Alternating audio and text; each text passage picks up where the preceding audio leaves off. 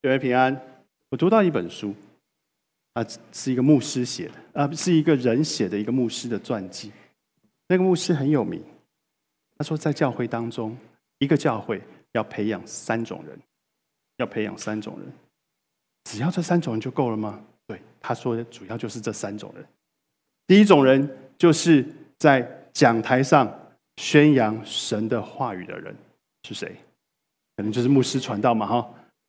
第二种人是在他的职场，在他的家，他他所在的那个地方宣扬神话语以及福音的人是谁？第三种人被差派到远方，他愿意到远方去向。远方的可能离开自己的城市，不在自己的国家，向那边的人传讲神的话语跟福音的人，宣教士。三种人，就是这三种人。讲这句话的人，你若听过，你若听，可能会听过他的名字。他的名字叫斯布真，啊，十八世纪还是十七世纪一个很有名的一个一个英国的一个牧师斯布真他说的。所以刚才刚才。我们期盼每一个小组长能够兴起，我们期盼每一个人在今年的时候，向你的职场能够成为那个传福音的那一个人。刚才各位也听到了，二月三号我们去满洲，礼拜天我们下午去谈了，很有可能今年会派人去印尼。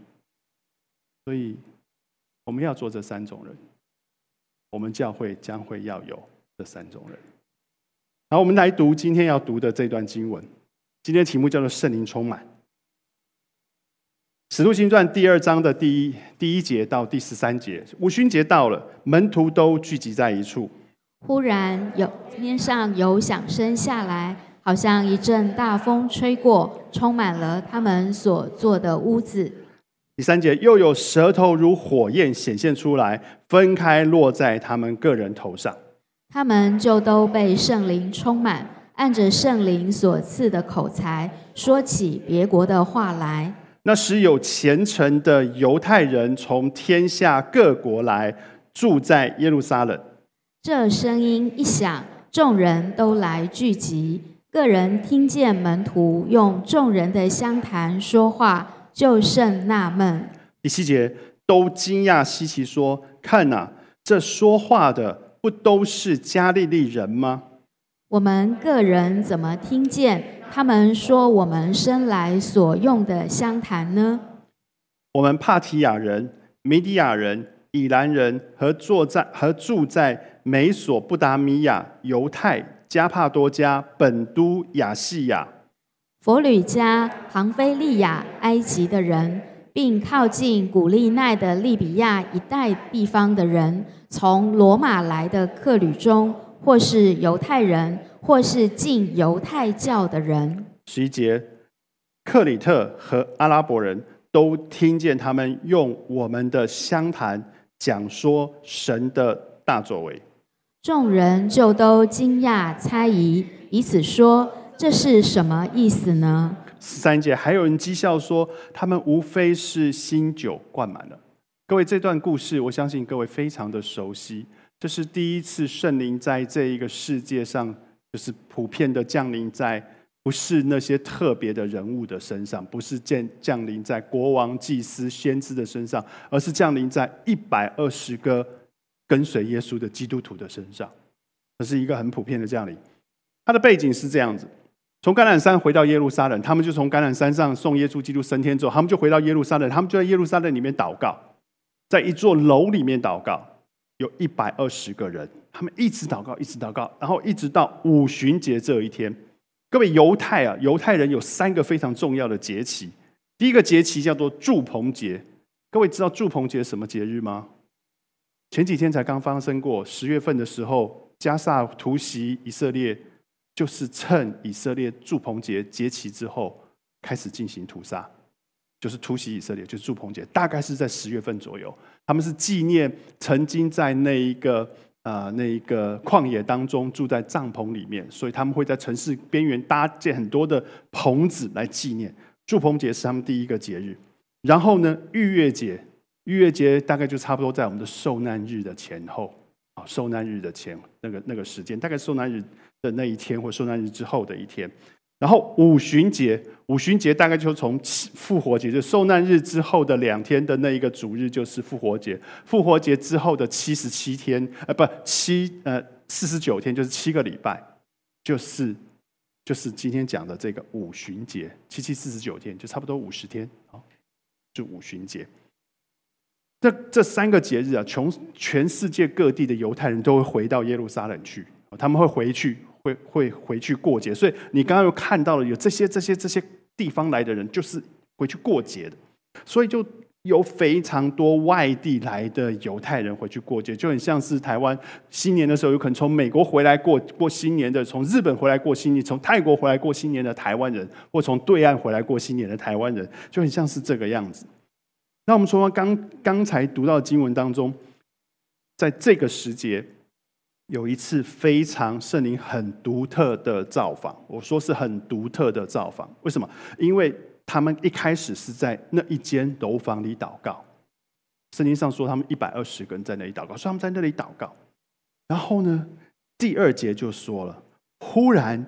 天上有响声下来，好像一阵大风吹过，充满了他们所住的、所坐的屋子。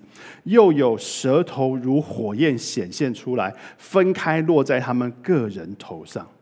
第二节这边就说，这个是可以感受到的，它不是不是很主观的感觉，这是一个很可以感受到的一件事，就是你的耳朵听得到，你的眼睛可以看得到，这是可以感受到的。这群人就感受得到。这个房子坐在那里面，房子里面突然像有那种大风吹的那种声音，呼呼呼呼的那种声音，从天上降下来那个大风吹的那个声音，在那个房子当中回荡，这是耳朵听见的。同时，他们也看见了有舌头一样的火焰在这一百二十个人头上在那边闪，他们很震惊，这发生什么事？如果今天这样的事情发生在你我这个环境当中，你会怎么样？我我可能夺门而跑。你你没有见过这样的状况，那群人也没有见过这样的状况，所以呢，这已经超过他们理性的范围了。当这样子的事情发生的时候，那个声响突然下来的时候，那个看起来像是火焰的亮光在每个人头上的时候，他们已经超过他们的范围了。接着，他们都被圣灵充满。第四节《使徒行传》第二章第四节，他们都被圣灵充满，按着圣灵所赐的口才，说起别国的话来。各位，“别国的话”这个字，跟呃哥林多前书那个保罗说的方言的希腊字是同一个字 g l o s i a 吧？好像是 g l o s s i a 这个字，都是同一个字。可是这两个却完全不同的意义。这边讲的别国的话是什么？我们在台湾的别国话叫做日语、英语、韩文、拉丁文，这叫做别国的话，就是某一个民族、某一个地方正在使用的语言，在这边叫做别国的话。而哥伦哥林多前书那边所讲的那一个方言呢，是一种没有人听得懂的语言。如果你讲出来的，如果我在台上讲那种方言来正道，你们根本听不懂，所以你必须要人翻方言，那不不要混为一谈。所以，如果我们说我们把这个别国的话翻译为方言，那它就是一种听得懂的语言，是真正有一个民族在使用的语语言。在这里，它就是那一种语言。好，他讲了这个别国的话，结果这个别国的话是周围其他的民族听得懂的这些语言，而且不是一百二十个人讲同一种语言，是一百二十个人讲不同种的语言。我们刚刚读到了一个清单，在第九节、第十节那边有一个清单，有非常多的民族、非常多的地区在那个上面。他讲的就是那些地区的话，所以那是一件非常奇特的事情。这是一个非常独特的一件事。我必须说，圣灵充满在这件事情上是一件非常独特的事。为什么？因为圣灵借着这个独特的事件，建立了耶路撒冷教会。这今天我们没有读到经文，你可以看到到后面的经文是他那一天有三千个人受洗，耶路撒冷教会建立了。圣灵也借着这个独特的事件，让基督的这个信仰迅速的向周围传出去，甚至遥远的传到罗马。我们刚刚读到，罗马也是他们所说的话当中的一个地方，可以让地中海沿岸有许多地方人能够迅速的知道，有一个耶稣基督降生了，有一个耶稣基督的信仰在那一个耶路撒冷城开始发生了。所以，这是圣灵。做的一件非常独特的事，但是我个人认为，这是我们无法复制的经历。不要想要想要复制这样子的经历，除非圣灵动工，否则在我们的祷告会当中，我们没有办法复制这样子的经历。我们不可能，那是圣灵在那个时代他有那样子的计划，所以他那样子做的这件事，所以我们没有办法复制出来。这个和人的信心无关，各位，我们信心很强。主啊，求你使我们能够说别国的话，不要做这个祷告，因为那个不是圣灵要做的工作，那与我们个人信心无关，这与当时神的计划有关，这与神的计划有关。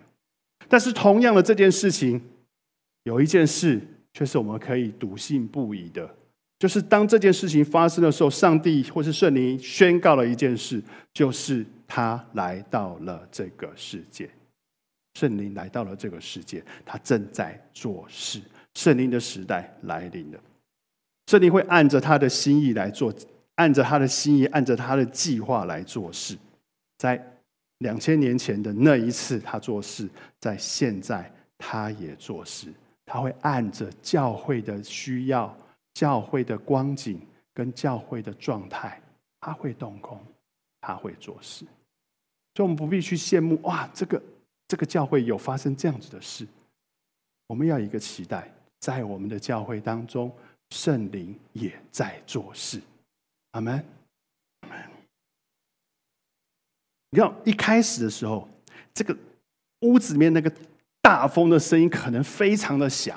他们在那个屋子里面，那个大风的声音可能非常的响，所以在那个屋子外面的那些行人走的那些人，他们可能也听见了，所以人们就开始聚集。我们来看一下，这个声音一响，《使徒行传》的第二章的第六节，这声音一响，众人就聚集。这个众人就是屋子以外的那些众人，他们就聚集起来。个人听见门徒用众人的相谈谈话，就甚纳闷，就很纳闷。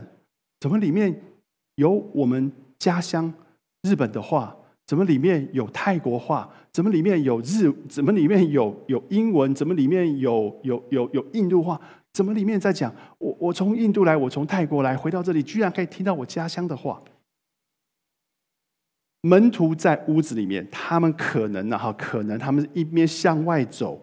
一面用就用这个相谈，就是这个方言，开始赞美神的作为。当他们这样做的时候，你觉得外面的人会不会越聚越多？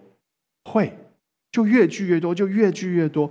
然后呢，他们就很多人就靠近这个屋子。但是你知道，让这些路过的人，当路过的人从看到门徒从那个屋子里面走出来了之后，我猜想路过的人非常震惊。门徒自己当然也很震惊啊，因为他们他们自己讲那些话，他们都没有听过的话，他们讲得出来。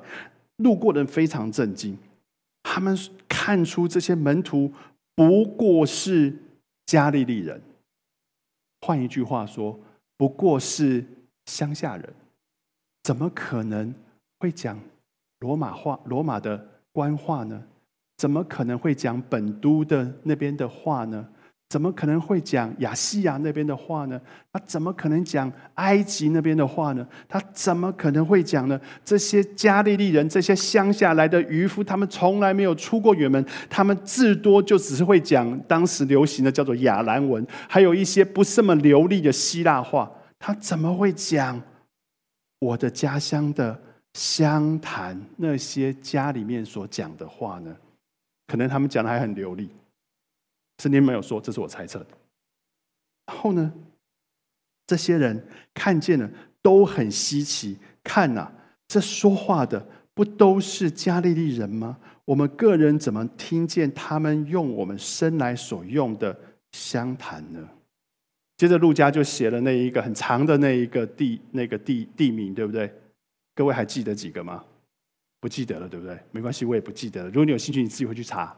古代的地名跟现在不太一样，所以你去查查那个网站上到底那个地名现在在哪里？大概是在土耳其的那一带，还有希腊那边，可能罗马也有一些，也包含北非的一些地方。各位可以回回去自己查。你知道，除了惊讶之外，另外还有一群人。刚才我们读的那段最后那段经文，另外还有一群人说：“哎呀，没有什么好看的，他们不过是被新酒灌满了，他们不过是喝醉了罢了，喝醉了罢了。”所以你就可以看到，这是整个故事大概就是这样，就让周围的人很惊讶。你知道，当这些人说他们不过是喝醉了罢了，就就就有一些现在的我们一些人解经的时候，就会把说哦，圣灵充满了，就看起来像是喝醉了。会有人这样说法，你有没有听过？像是喝醉了，比如说他会手舞足蹈了，譬如说他会颤抖喽，他会失神哦。各位，我我自己个人不太认同这样子的说法，我个人不太认同这样子的说法，因为从圣经当中我们找不到这样子的证据。我们从圣经当中，你去看《使徒行传》的每一次的圣灵充满，不管是哥林流的圣灵充满，不管是保罗的那一个圣灵充满，不管是保罗为人按手的那个圣灵充满，不管是约翰彼得到了那一个撒玛利亚的教会为人按手的那个圣灵充满，都没有告诉我们说他们像是失神了、颤抖了，或是有很奇怪的那些动作，没有，没有这种现象。所以，我我个人认为这是没有这种证据。所以。圣灵充满，从外观上、从动作上来评断一个人是不是被圣灵充满，或是这是不太对的，或者是追求那一个所谓的圣灵充满现象，那个也是不太对的。哦，那也是不太对的。你知道，我陪过很多人在圣灵里祷告，我陪过很多人祷告，他们是在圣灵当中祷告，几乎他们都是安安静静的，几乎他们都是安安静静的。在那个祷告之后，他们会分享他在那段时间圣灵充满了他，他的里面得着了安慰，里面得着了提醒。但他们从来没有一个人在我眼前看起来是失神的，是醉酒的，没有这种现象。这是我的个人经验。另外，我记得还有一次，那时候我在核研所，那时候我们家还没搬去龙潭，然后我在核研所的那个单身宿舍面，那个宿舍面就我一个人。那天晚上我正在读圣经，突然我不知道为什么，突然好像被圣灵提醒了。我突然感受到保罗说，在罪人当中，我是那一个罪魁的那一个感受。我那时候突然有那样子的感觉，我那时候突然觉得，我好像就是那一个罪魁。我生命当中看起来像是我那时候有带敬拜，我那时候是小组长，我看起来像是如此美好，但事实上我里面有我的。有我，我里面有我的罪，我里面有我的破败，我里面有我的不能够跟任何人说的那一种，那一种东西，他是圣灵完全的知道，他知道我得罪神，他知道我做错事，他完全的知道。然后呢，那一天我便向神认罪，在那一个晚上，如果你有装监视器在我的一那一个房间里面，你会看到一个什么样的情况？我在地上打滚吗？没有，就是一个人坐在。坐在书桌前面祷告，但我里面却是神的安慰、神的怜悯充满在里面。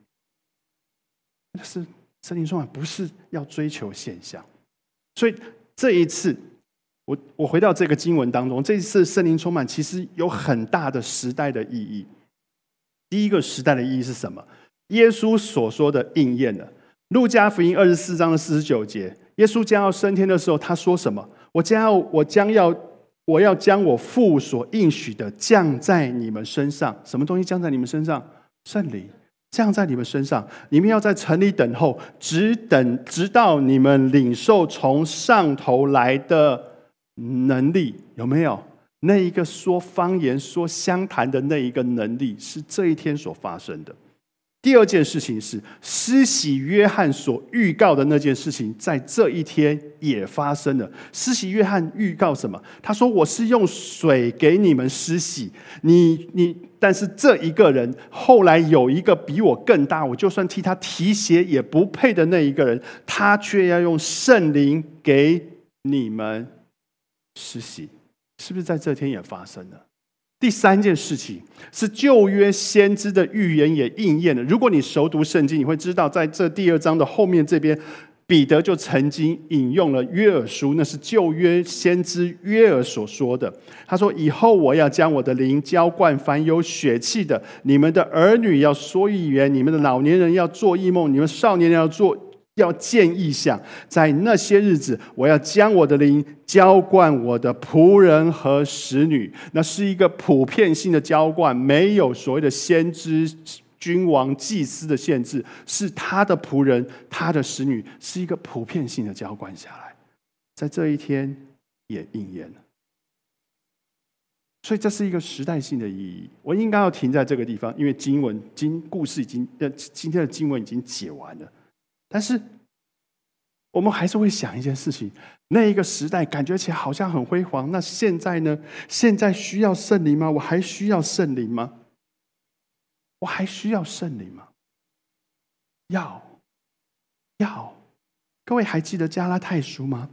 加拉太书的第三章的第二节，保罗问加拉太人：“他说，我要问你们这一件。”你们受了圣灵，是因为行律法呢，是因为听信福音呢？第二第二段，加拉太书第三章的第五节，那赐给你们圣灵，又在你们中间行异能的，是因为你们行律法呢，还是你们听信福音呢？各位，保罗的意思是什么？受圣灵，听信福音，听信福音等于受圣灵。所以，当我们决定信了那一个耶稣了之后，圣灵就在我们里面，就已经内住在我们里面了。这个你不需要再去担心了，他已经在你的里面了。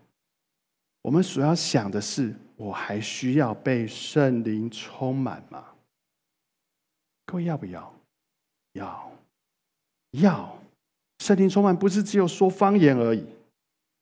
圣灵可以帮助我们什么？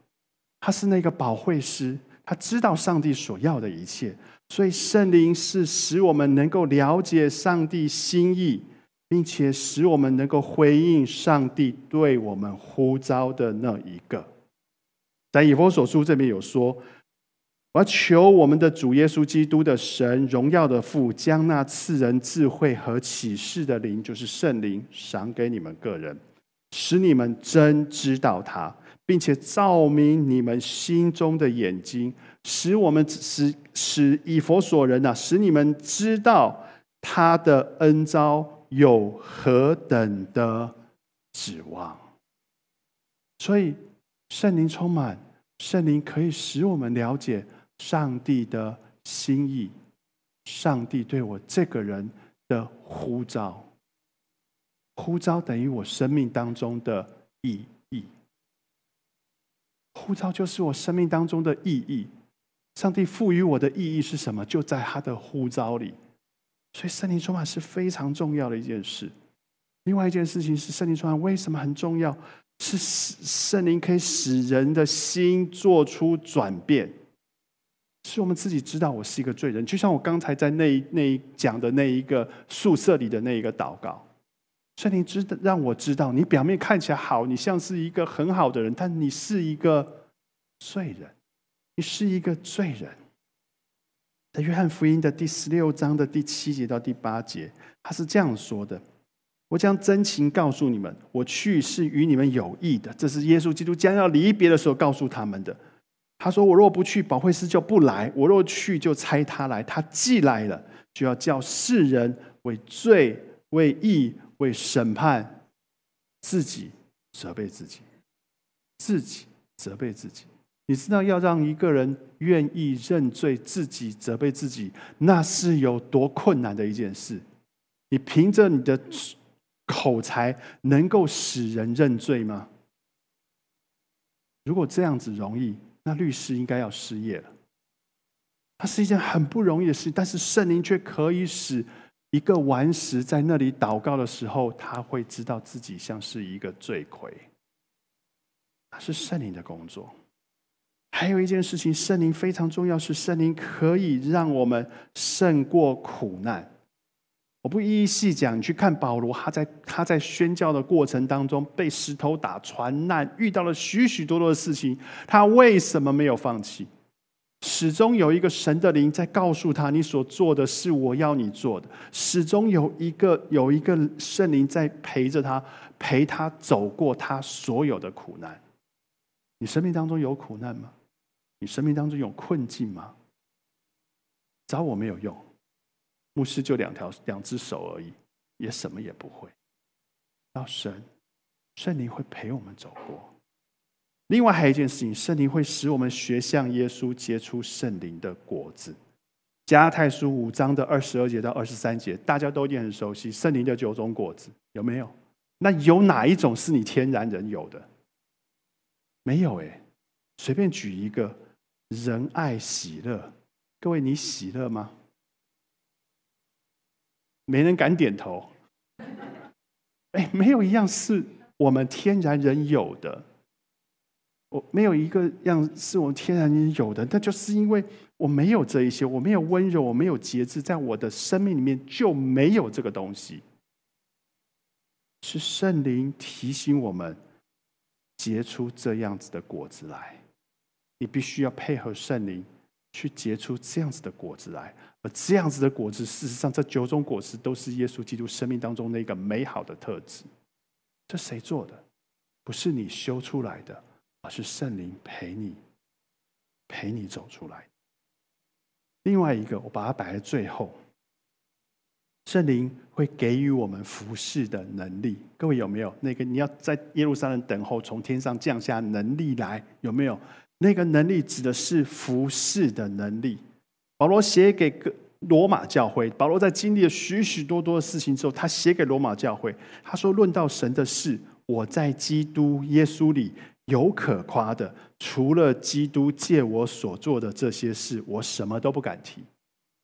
我在耶稣基督里唯有可夸的，就是耶稣基督借着我的手做了什么事。”只提他借着我的言语的作为，用神机骑士的能力，并圣灵的能力，使外邦人顺服。保罗说：“我这一辈子唯一能夸的，就只有这一，靠着圣灵，靠着那些神机骑士，使外邦人顺服。不是我自己有多厉害，而是圣灵。”这是保罗说的。什么是使外邦人顺服呢？什么能力使外邦人顺服呢？各位，你还记得保罗曾经在宣教的路过程当中，他经过了一个城市叫做路斯德。保罗跟跟巴拿巴他们第一次宣教走到了路斯德，路斯德城外面有一个生来都就瘸腿的人，保罗奉耶稣基督名医治了他，叫他起来能够走路。人要拜保罗。拜他叫西米尔，拜巴拿巴叫做宙斯，这是谁做的？保罗吗？是圣灵。在菲利基，在菲利比城里面有一个狱卒，各位还记得吗？保罗宣教到了菲利比城，向那边人传，向那边传福音，然后赶鬼，就得罪了那边靠靠鬼来赚钱的人。于是大家就把他给逮捕了，丢进监狱里面。那一天晚上，监狱地大震动，谁使地震动？保罗吗？圣灵，然后一个囚犯都没有跑。那个狱卒以为以为人跑光了，想要自杀，但保罗却把福音传给了他。那个狱卒为什么要顺服下来？他是一个罗马官，他为什么要顺服在这一个囚犯的面前？是因为这个囚犯大有能力吗？不是，保罗所相信那个神，那一个圣灵。各位在以佛所城，保罗第三次去传福音的时候，以佛所城，以佛所城发生了非常多的神迹，病得医治，鬼被赶跑了。以佛所人大大的悔改，他们烧掉了他们所用的那些邪书。圣经上说有五万钱，那几乎换成台币大概是几百万、几千万的钱。他们为什么要烧掉这一些？是因为保罗很厉害吗？不是因为圣灵，这些神迹。不是只有两千年前的地中海地区发生。现在我所知道，我的同学在宣教地面也常常看到这样子的神迹。圣灵持续的在动工，各位，圣灵持续的在动工。没有时间了，就不再讲下面的如何被圣灵充满。我知道的不多，我所知道的就是你要祷告，你要渴慕，你要参加聚会。我第一次被圣灵充满的时候，是在一个小教会的很普通的聚会当中。求圣灵对我们说话，但我们不要追求现象。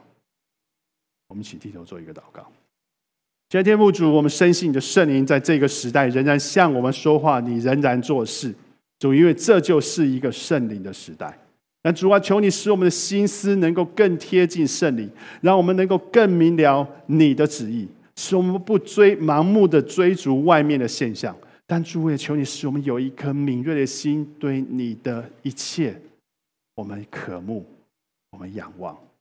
深求你保守每一位弟兄姐妹，这样子祷告，奉主耶稣基督名求，阿门。